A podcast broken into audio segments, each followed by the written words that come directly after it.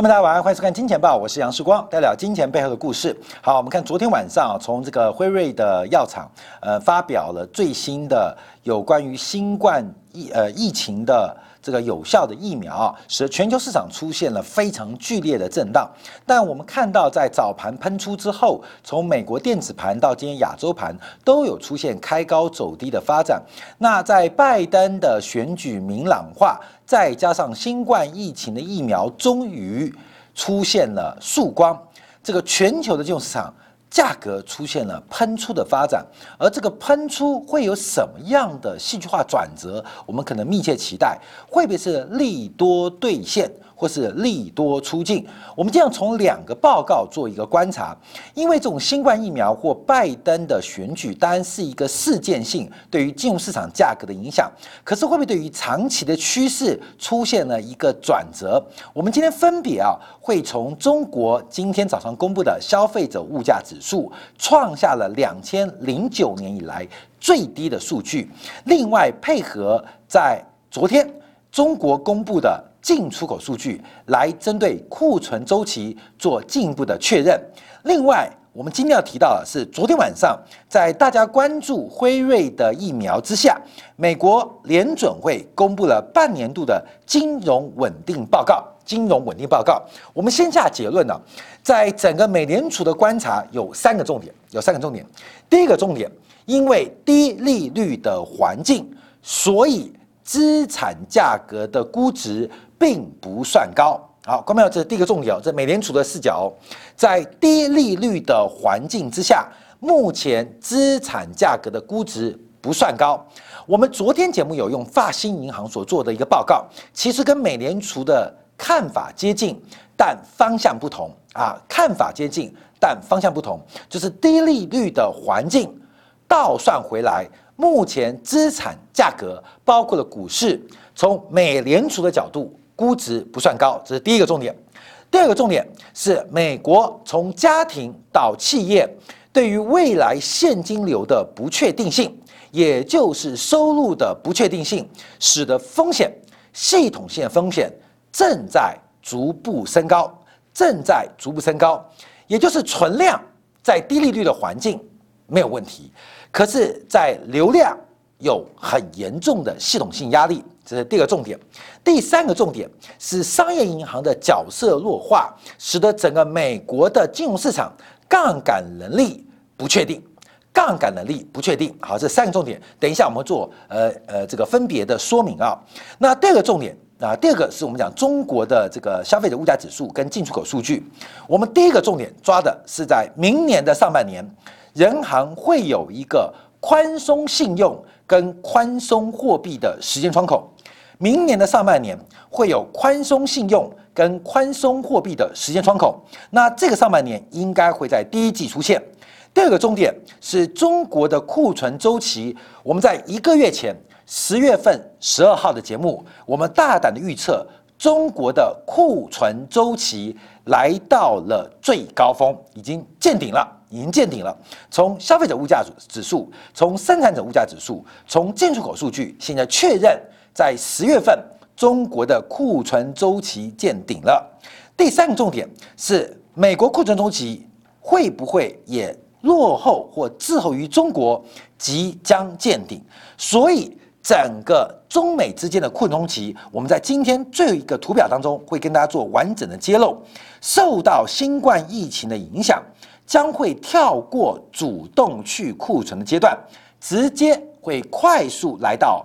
被动去库存的环节，所以这是我们对于二零二一年很重要掌握。所以美联储的半年度金融稳定报告，我们先下了三个结论。等一下，中国的消费者物价指数、生产者物价指数以及昨天公布的进出口数据，也是刚刚提示的三个重点。好，我们在这个三个各三个重点当中啊，我们要还是要先讲一些前情啊。美国最大的问题是害怕通缩，中国最大的问题是害怕失业。所以在这个背景当中，再配合一个报告跟两个宏观数据，我们要做出以下的观察跟结论。先看到昨天，昨天美联储公布了这个高长达八十页的半年度的金融稳定报告。在这个报告公布的时候啊，那刚好这个辉瑞药厂公布了疫苗成功的一个好消息。那昨天也非常刺激啊，因为辉瑞的这个利多大概是在北京时间八点前公告的。我们昨天在今天感的部分，其实我们有跟大家哦，本来想做一个预测，就是放空金银比，放空金油比，放空金头比。那因为我们大概是六点钟进行录制，所以并没有时间能够在掌握一个半小时之后发布的重大转折，所以这个跟官们很抱歉啦，这个放空金油比是对的，放空金银比是对的。放空金铜比可能也是对的，可是因为播出时间跟即时新闻的落差，所以让昨天市场的变化是有点大。那我们今天啊，在晶体感部分会再做一个补充跟说明。我们不受一个事件的影响，而要观察整个金价，不管对于标普五百的比值，金价对于基本金属的比值，金价对于能源价格的比值，它会在二零二一年跟金钱报。等一下要提到的中美两国的库存期高度的一个相关。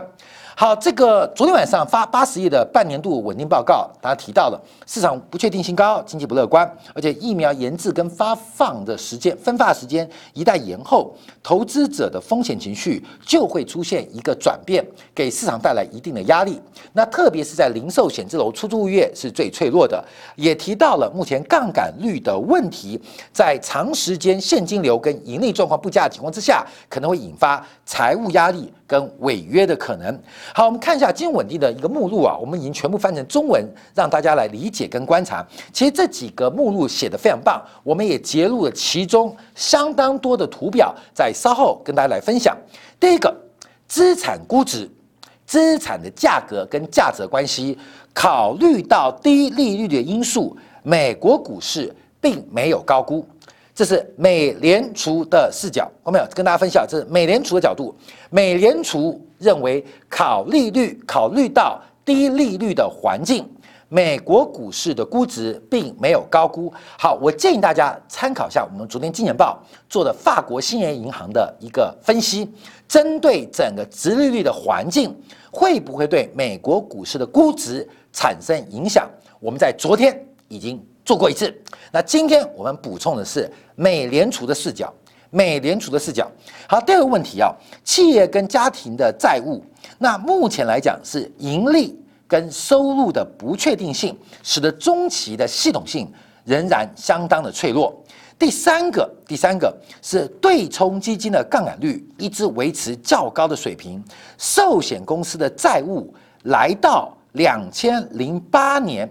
以来最高的水平，也就是退休金负债也好，包括长期的养老金、社会保险，乃至于寿险公司，受到低利率的环境，使得他们在资产负债表的折现过程当中出现了非常大的一个风险。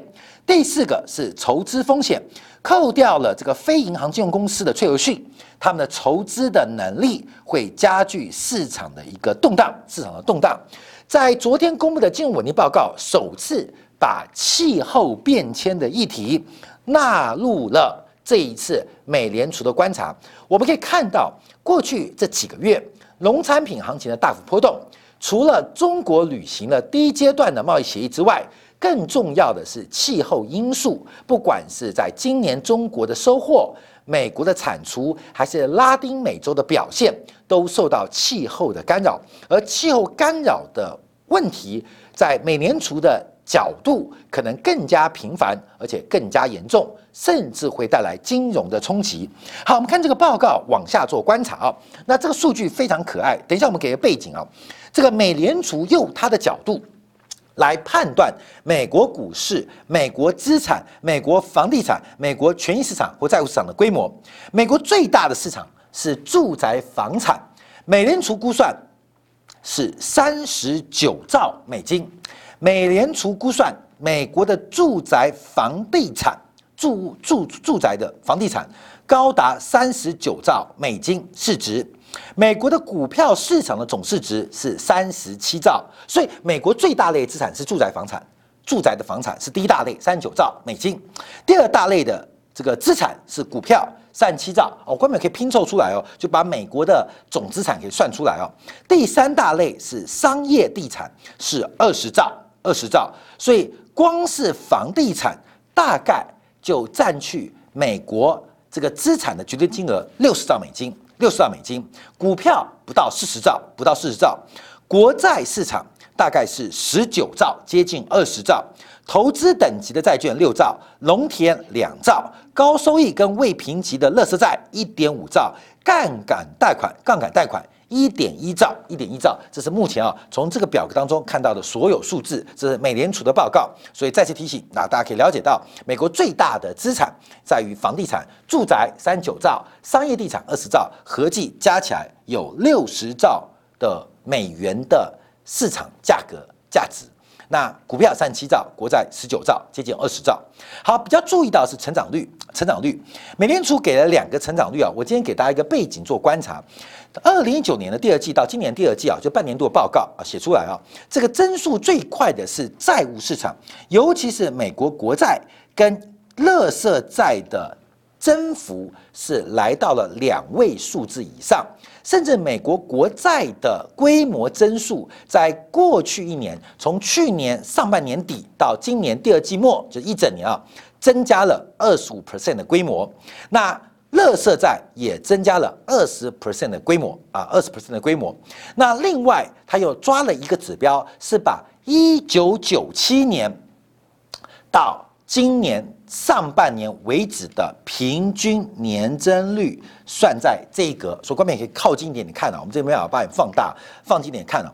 那我们就要从一九九七年看到二零一九年，看到二零二零，对不对？一九九七年看到二零二零年，今年上半年末。好，观众我们看增速啊，平均年增速啊，这个资产的规模啊，房地产是增长了五点六 percent。股票是八点零 percent，商业地产增长了百分之七 percent，美国国债增长八点八 percent，而不是涨幅哦，关键不是涨幅而是规模，是规模，不是涨幅，而是规模。那投资级的债券，嗯，增加了八点六 percent，那杠杆贷款最高增长了百分之十四点三 percent。好，直观我们看到增速。规模规模不是价格，规模增速最慢是住宅五点六 percent，最快的是杠杆贷款十四点三 percent，这是一九九七年到今年上半年的平均增速就是五点六到十四点三，那中间股票八 percent，地产七 percent，国债八点八 percent，这是平均增速。好，关于每个背景，美国 GDP 从一九九七年到现在为止增速多少？一九九七年到两千年，克林顿执政的时候是美国最辉煌的时刻。一九九七年到两千年，美国 GDP 增速如下。四点四五、四点四八、四点七五、四点一三。一九九七年到两千年，美国平均每年的 GDP 增速超过百分之四。两千零一年跟两千零二年受到网络泡沫破灭的影响，增速放缓到百分之一跟百分之一点七四，就是上一波的低点。二零零二年开始触底回升，一直到二零零七年到达最高峰，其中增速最快的是两千零四年。的百分之三点八，注意哦，九七到两千年的一个周期，跟两千零三年到两千零七年周期，这个增速已经下了一个梯阶，下了梯阶，都是百分之四，降到了最高百分之三点八。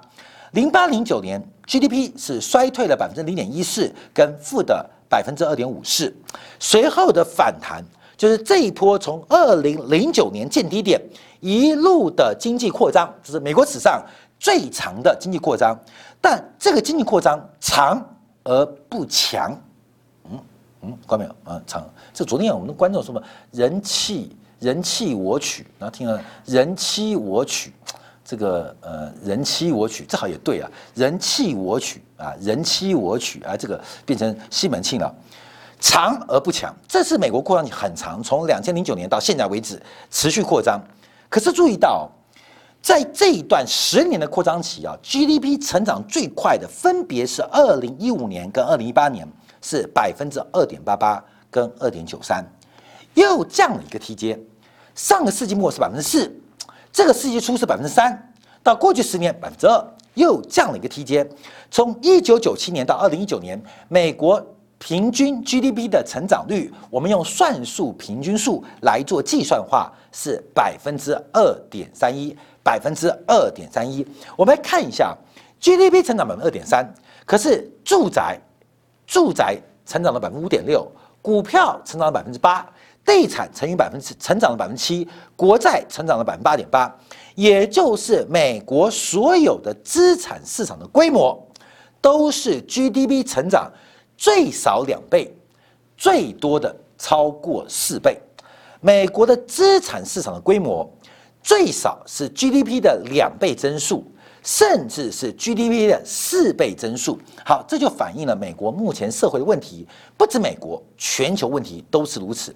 GDP 反映一个国家或一个经济体财富创造的增量，成长百分之二点三，可是自然价格乘以百分之六，那这数字不对呀，看没有？这数字不对啊，你成长百分之二点三，我们直观来讲哦，一个国家财富成长百分之二点三，可是它。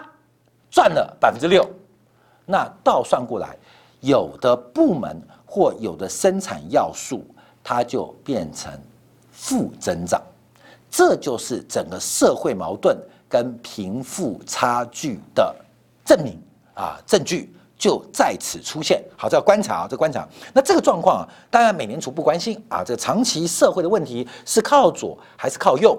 我们只能从美联储的报告跟思光提供给大家的一个背景说明，让大家了解到，那美联储比较不担心的原因是在低利率的环境。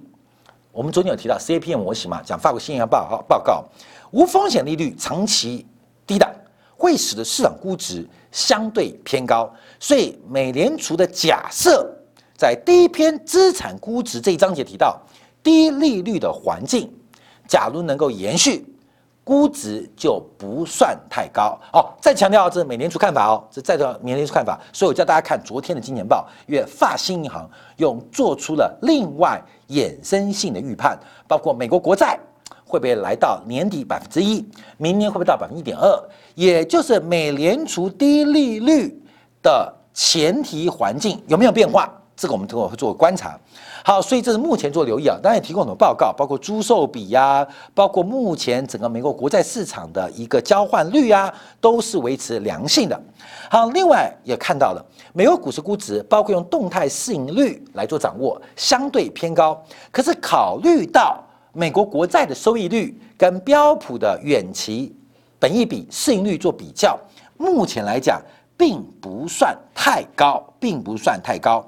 尤其是美联储比较放心的是市场价格的隐含波动率跟实质波动率，市场的参与者普遍有做出风险的定价，也就是虽然美国市场不管从房地产。到股市到债市，价格都非常的凶猛。可是从波动率的角度，参与者不管是买房地产的，不管是炒房的，不管是炒股的，不管是玩债券的，基本上他们都有把未来的风险在每一天的日内交易或中内交易做出风险的定价。也就是市场虽然价格很凶，价格趋势很凶，第一个估值。不算高，低利率环境。第二个，参与者都有进行风险的考量，就是他做的报告。好，这是第一篇针对美国资产估值的观察。第二个观察的就是目前美国的问题，从存量的估值价格来讲，美联储说不够，不算高。可是美联储关心别的事情，每一个研调机构、每一个不同的分析单位或每个官方的这个政府部门，他们有自己的立场。美联储认为估值没问题，存量没问题，可是美联储认为流量有问题。为什么？因为目前按照整个美国的企业债务跟家庭债务跟收入之间的关系有蛮大的麻烦。那这怎么比较呢？直接跟 GDP 的比例来做一个对比。不管是非金融部门的企业，包括了家庭部门。基本上，目前占 GDP 的比重都维持，甚至逐步的攀高。而这个风险，它关键的呃干扰是在于现金流跟收入能不能稳定。作为一个企业来讲，并不怕举债，而是怕没有营收或没有盈余啊。这基本上你的获利能不能进行利息的保障倍数的一个涵盖，能不能付得出利息，甚至还得了本金，这个很重要。不管未来有没有通货膨胀，你当期的财务支出，也就是利息，我们简单讲利息，你要能够负担得了。可是收益的不稳定，收入的不稳定，这是一个弹性。不可确定的现象，可是你要付多少利息，你欠多少钱，却是刚性的。一个是弹性的收入，一个是刚性要求的债务，就会变成不匹配，这不匹配。那好的时候大好，那坏的时候就会大坏。为什么？债务跟利息躲不掉，所以这是美联储比较关心的地方。所以我们刚刚提到一开始第一个重点，低利率，美联储认为低利率估值不算高。可是现金流的不稳定，基本上会产生一定的风险，而这个系统性风险要怎么办啊？不能做确定。好，另外观察的是整个金融部门的杠杆，因为金融部门的杠杆，我们要分成几张图做观察。第一个是有关于对冲基金的杠杆是非常非常积极，在右上角这张图啊，就是这个二零一九年下半年虽然有所下降，可是对冲基金的杠杆率仍然是非常高。今天我们看到了这个软银啊，孙正义的软银公布了第二季啊，跟最近的财报，就在衍生性的商品当中出现了超过十亿美上的一个亏损。那大家都在用高杠杆来进行高杠杆产品的投机，这个风险本身是很大的，这风险是很大的。另外，包括了商业不动产的融资，目前整个从存量关系关系也逐步恶化。加上受到经济周期跟新冠疫情的影响，质量都在持续的恶化当中，所以很观察的就是商业银行在干嘛？关没有？商业银行它是个派生机制，中央银行它是 to B 的 B to B 的一个呃发行货币或这个对货币保证的一个单位，可是要进入消费者或进入到企业、进入工厂老板的手上，必须要透过商业银行的。中介角色，当然也可以透过直接市场的融资，可事实上，大部分的家庭跟大部分的企业并没有能力参与资本市场，不管是 IPO 挂牌，还是进行债务跟票据的发行，大部分的企业跟绝大部分的家庭是没有能力参与直接金融的市场，所以间接金融它影响的。是大部分的企业跟绝大部分的家庭，那商业银行愿不愿意进行这种货币的派发，甚至杠杆的派生？从诶美联储的观察来讲，是非常非常的悲观。这变成一个非常奇怪的环境：上游拼命放水，可是下游的自来水公司却不愿意把那么多的水送到。需要用水的企业跟家庭当中，这变成一个非常诡异的变化。因为现在美国的垄断经济越来越严重，大到不能保的压力，使得今年我们看到在金融业，第一个不准做库存股回购，第二个不能做股利的派发。你给他这种限制，基本上他要面对股东压力，他就更会保守，所以变成一个很奇怪循环。你越害怕就越保守，越保守就越害怕。在金融业。特别是包括上银行的一个杠杆动作是变得非常非常的保守，这是目前美国经济其中一个非常大的困难的问题，这是要跟大家做报告的。所以我们刚刚分了三点：第一个，因为低利率的环境使得整个呃美国估值，美联储说不算高，但现金流的不稳定，美联储很担心这个系统性风险会逐步升高。第三个是商业银行还有整个市场筹资的风险。正在加大，而且没有改善的地方，说过没有？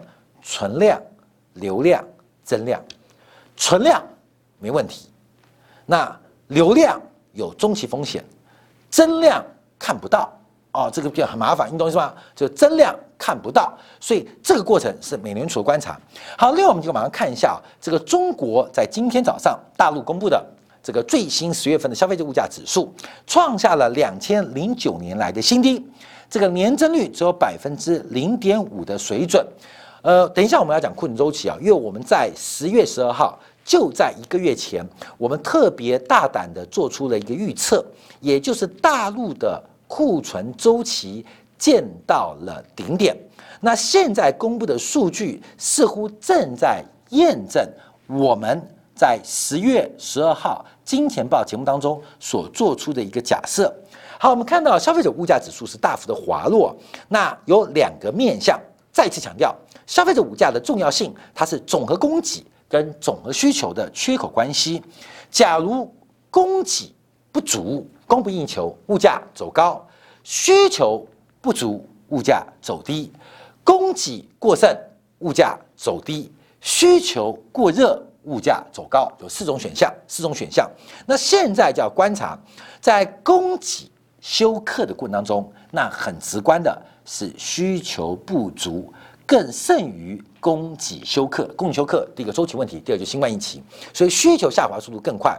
另外，最近啊，大陆的金融官方啊，针对这种包括了这种花呗、借呗啊，这种很多的 B to P to P 或是高利贷的零售贷款的行为，进行很多法规的管制。要官面注意到，这会影响非常大的一个消费力哦，尤其是底层消费力，这我们要做关注。牺牲短的。要保住中长期的稳定，有机会我们再开这个题目做观察啊。那我们现在做关注的，就是因为今年现在要碰到的是基期过高的变化，所以去年的十月、去年的十一月、去年的十二月到今年的一月、今年的二月，什么意思？这是一个年增率的概念，这是一个年增率的概念。所以从年增率的角度，中国的消费者物价指数在未来六个月。应该都会被压得死死的，啊，你懂吗？上次考九十分嘛，这次考九十一分，不是考得不好，而是进步不多。上次考九十八分，这次考九九分啊，才进步一分，有没有搞错？我已经快考满分了。积其因素啊，所以未来的半年，未来的半年，这个中国的消费者物价指数会被积其因素压得死死的。所以，我们第一个重点是明年上半年，甚至第一季。人行将会有松信用跟收货币的窗口，松信用跟收货币的一个窗口，这个第一个做观察。好，另外我们看一下，那主要下跌的原因啊，是来自于食品价格，特别是猪肉价格的回落，使得整个这个食品价格啊，对于这个物价的抬升效果出现了比较明显的下滑。猪肉价格的供给的。呃，这个包括了呃，这个存栏量的回升，包括供给的回升，基本上让物价是往下下滑的。好，各位哦，因为猪肉对于食品是上游，可是猪肉在整个食品产业算是中下游，所以农粮行情价格我们可以持续来做一个关注。在这边我们先不加做评论啊。那我们看一下，因为这一次啊价格会那么低，主要原因就是机器的因素，就是。比较积极的因素啊，所以猪肉价格年增率下滑的速度甚至蛮快的，这个呃下降了百分之二点八，拖累了 CPI 大概百分之零点一三个百分点。那另外替代效应也使得所有的肉类，包括蛋类价格都出现大小不一的一个向下的修正。那目前观察啊，这个猪肉价格能够拖累多久？拖累不了多久，因为进入了中国的农历春节，还有天气因素，在蔬菜水果的产出供给将会受到天候因素影响放慢。那另外需求端又因为天气变冷，人类消费者对于热量需求会提高，所以供需的关系，我们不能期待。这个消费者物价指数会持续走低，唯一会走低的原因是因为翘尾，大陆叫翘尾。那我们这边提到的就是同比的前期因素。那我们比较关注的不是物价啊，在今天不关注，我们关注的是库存周期。我们看一下，也公布了呃生产者的物价指数，生产者的这个工厂。生产者的出厂价格的指数啊，PPI 啊，那目前也是维持一个非常低的一个数据，较去年同期是下滑了超过了百分之二，来到了百分之二点四，百分之二点四，这是大家作为观察跟留意的。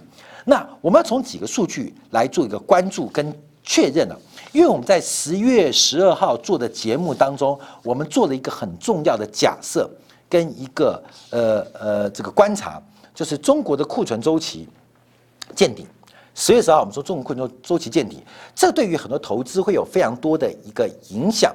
所以在节目当中，很多说时光价值投资或二零二一年怎么做掌握，不要急。为什么？因为等周期结束做观察。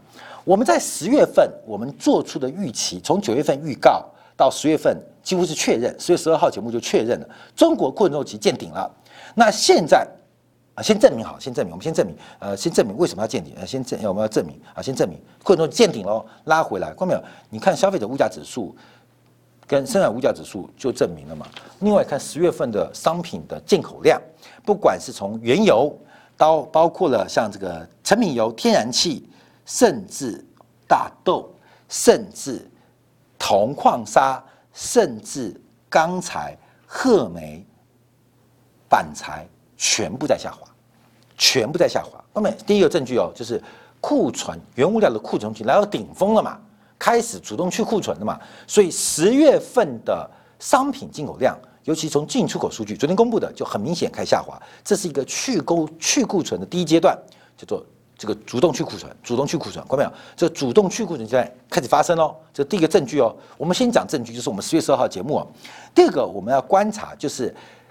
出口是增速加高，而且是高于预期；进口的速度是大幅度的放缓，低于预期。那这对于很多的分析师的观察，进口下滑，在我们今年报预估当中是符合预期的，因为这个库存到顶了嘛，所以进口会变少，中间材啊原料会进口变少。但出口增加会发生什么事情？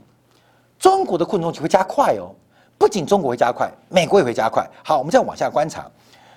这个数据是中国的出口数据，我们看到，特别是包括劳动密集型的产品，还有高新技术跟金电，从十月份出口都是非常乐观的。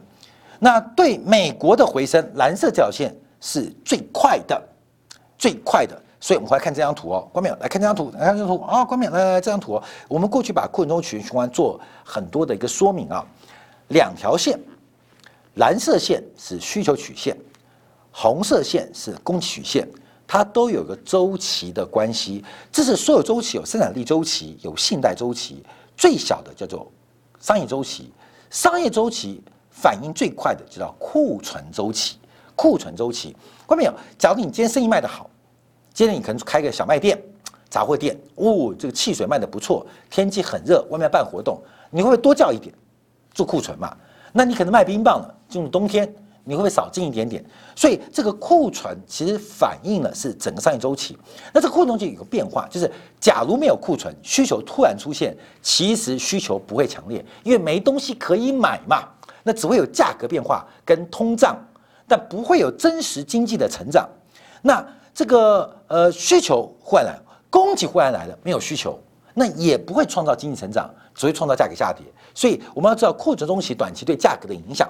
好。为什么这两条线？我们再次说一说明啊，因为需求曲线，你观众们看到供给曲线，它从下往上，从上往下，你有没有注意到，供给曲线比需求曲线的幅度更大？为什么我们会这样画这条线？因为假设在市场当中，需求者他面对的是交易资讯相对不对称、相对不透明，而供给者作为一个资本家，作为一个企业，相对于他的资讯。是比较快速，而甚至比较广泛的，所以，所以供给曲线它调整的弹性会比需求曲线来得大啊。我们这个图为什么这样画？后面每一个图画下去啊，你不要说随便画两条线，不是这个意思啊。这中间有很多的假设存在。为什么红色叫供给曲线会比这个蓝色的需求曲线这个振幅来得大？原因是它的弹性会比供给。曲线的弹性会比需求曲线弹性来得大。假设就是在市场相对于不对称过程当中，厂商厂商端它会比这个消费者端更容易做调整，而且它有资本要素嘛，有生产要素的掌握，这资本家的关系啊，所以会做个变化。我们再次强调这个变化，因为在每一个周期过程当中，景气复苏一定是主动加库存，就是供给厂商生产的数量。厂商生产数量会怪过需求回升的力量，因为厂商觉得明天会更好嘛，卖的更多嘛，所以厂商它的开工率会比消费的回升来得更快，所以会出现叫主动加库存，叫主动加库存。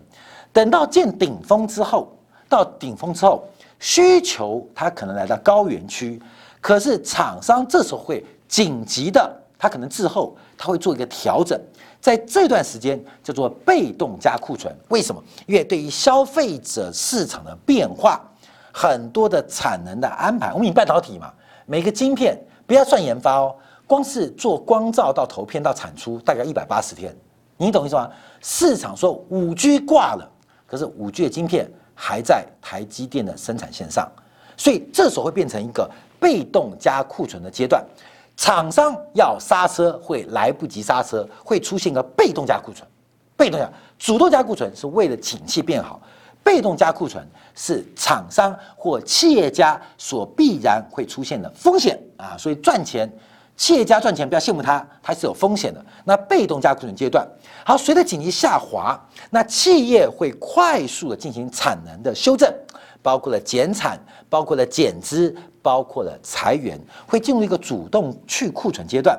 随着消费见到底端，企业开始要进行一个重新招聘员工、扩厂等等，它需要时间，在这个时间会出现。被动去库存就是库存被卖光，可是产能来不及呀，工人还叫不回来，你知道吗？那个企业新的生产线还没安排好，原料还没送到，会出现一个被动去库存。好，紧急就这样循环，关没紧急循环，它小到一家小卖店，大到一个企业，我们可以更广泛看到经济体。所以，我们常常会这样跟大家做分析，让大家了解到库存周期的变化，在每个库存周期可以扩大衍生对于投资人在观察宏观经济跟投资的基础。那我们现在在十月十二号的假设，就是在中国的库存周期在十月顶，十月顶的顶到顶点了，十月就见顶了啦。其实九月份我们就预估快要见到顶点了。好，九月、十月见到顶点，先确认嘛？啊，进口原物料。开始下滑嘛，CPI、PPI 在下滑嘛，关没有？你懂吗？所以从这几个数据，这更更客观嘛。那整个企业就是库存开始降库存了嘛，开始开始要准备降库存了嘛。那这个降库存动作就是一个周期往下的转折啊，就是十月份开始。好，现在的往下我们就要关注，因为进口放慢不代表去库存哦，进口放慢只是需求不佳，所以。进口放慢，可能需求下滑的速度更快。为什么？看没有？消费者是一代一代买，你的批发商或你的零售商是一车一车进，可是你的原物料是一船一船做准备。所以，我们从现在数据可以确定它在转折。那多快会到底部？我们可以从刚刚出口数据做观察。受到这一次新冠疫情的干扰。我们这边做判断，被动加库存跟主动去库存的这段时间不会太长，不会太长。为什么？因为前段的库存其实整个生产线、整个产业链、整个消费线、消费链基本上应该都没有过多库存的可能，所以它是一个小循环。可是这个变化它可能会加快，尤其是昨天辉瑞的疫苗爆发之后、呃开发之后。对于整个经济回升过程，它会让这个去库存的阶段可能会加快哦，后面加快，所以这一波的库存周期的转折到低点，现在是高点往下哦，啊，从十月份，现在十一月份开始确认往下，这是我们确认往下，到这个低点可能速度会非常快，会非常快，会非常快。好，美国是滞后的，滞后不代表落后啊，每个周期循环是不一样的，龟兔赛跑，跑得慢不代表会输，所以。落后啊，这个滞后它周期比较慢，不代表美国比较落后，不是这个意思，只是它周期循环不一样。像之前讲，观众有看《金钱报》会知道，以前欧洲跟美国是亦步亦趋，可是现在拉开来的。那哪天美国超过中国也有可能，超过也没什么了不起，因为这是库存周期，总反映这个变化。从最近美国的进口跟整个东亚工业体对美国的出口，都会看到美国正在进行一个快速累库，就是加库存阶段。所以我们可以观察，美国的库存周期也有很快的可能在第四季见顶。第四季见顶，也要开始往下，从被动加库存到主动去库存的阶段。特别是社区隔离何时减进，进入的我们的眼前，在这个过程当中，库存的消耗或库存的建立，它具有非常高的不确定性。投资人很害怕不确定性，可是进场就是要掌握不确定性啊！人弃我取啊。人妻我取，我们这这发音标准，被网友哭手叫人妻我取，这是件很具有兴奋、挑战跟危险性的人气我取啊！看到没有？你敢吗？你敢吗？人气我取，你敢吗？啊，人气我取，你敢吗？看到没有？所以这一段变化，尤其在第四季行情的一个震荡跟修正，美国股市在昨天晚上，包括全球欧洲股市也好，出现了全面性的高角度的喷出发展。甚至昨天晚上，电子牌本来一度要出现熔断，可能观众不知道，美国电子盘是百分之五熔断，可是，在上个月忽然改变了交易规则，放大到百分之七。假如这个规则没有改变，昨天晚上美国股市开盘就是熔断，你知道吗？熔断机制是上个月底才刚刚改变，本来美国的电子盘跟美国的期货是百分之五就熔断暂停交易。可是，在上个月底改变扩大到百分之七，所以不管它有没有熔断，你就知道美国股市昨天晚上的喷出的力道跟幅度之大。可是最后是开高走低，它代表第四季跟明年第一季行情震荡的格局将会成为一个非常具有不确定的环境。诚如美联储提到的，存量估值可能没有问题，可是增量没有。流量不稳定，越多的不确定性，人期我取，哎，看到没有？这才是我们投资者最喜好的时刻来临了，跟大家来做一个分享。好，稍后我们接完广告之后，我们会继续分享。针对于昨天我们这个对于。看空金银比啊，金银比不对，越追银价点评价快。可我们看空金融比，看空金铜比，可是来不及来配对市场上的一个变化。我们今天要再去衍生做解读，尤其是这个疫苗的开发，虽然中间有很多难处，包括了配送、分发都有障碍，可是到底会有什么样的发展？长期的趋势会不会因为一个事件，新冠疫情的？这个干扰摆脱跟美国总统大选一律的解除会出现新一波转折。我们休息一下，马上再回来。